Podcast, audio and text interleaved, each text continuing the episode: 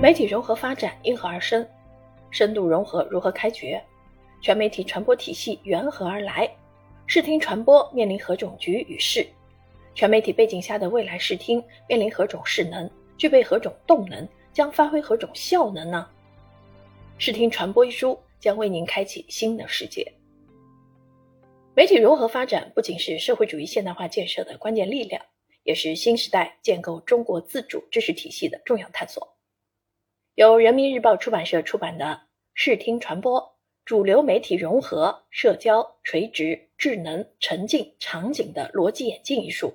在中国式现代化语境下，系统观察我国媒体融合的发展历程和打造新型主流媒体的实践，凝练概述当代媒介生态的特征。系统阐述视听传播的变与不变，为新闻传播业界、学界的新闻工作者和传媒学子提供借鉴、启发思考。本书依循视听传播创新和媒体融合发展两条逻辑主线展开，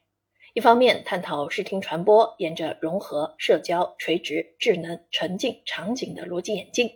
另一方面呢，探讨我国媒体融合纵深发展，从立体多样。融合发展的现代传播体系，进一步聚焦全媒体传播体系建设，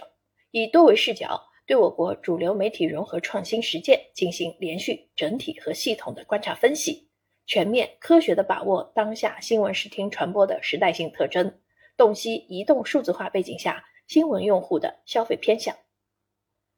本书在理论批判、实证分析、个案研究、走访调研的基础上，形成研究成果。为我国建设全媒体传播体系、做强新型主流媒体、增强新闻舆论传播力、引导力、影响力和公信力，提升国际传播效能，提供了切实有价值的参考。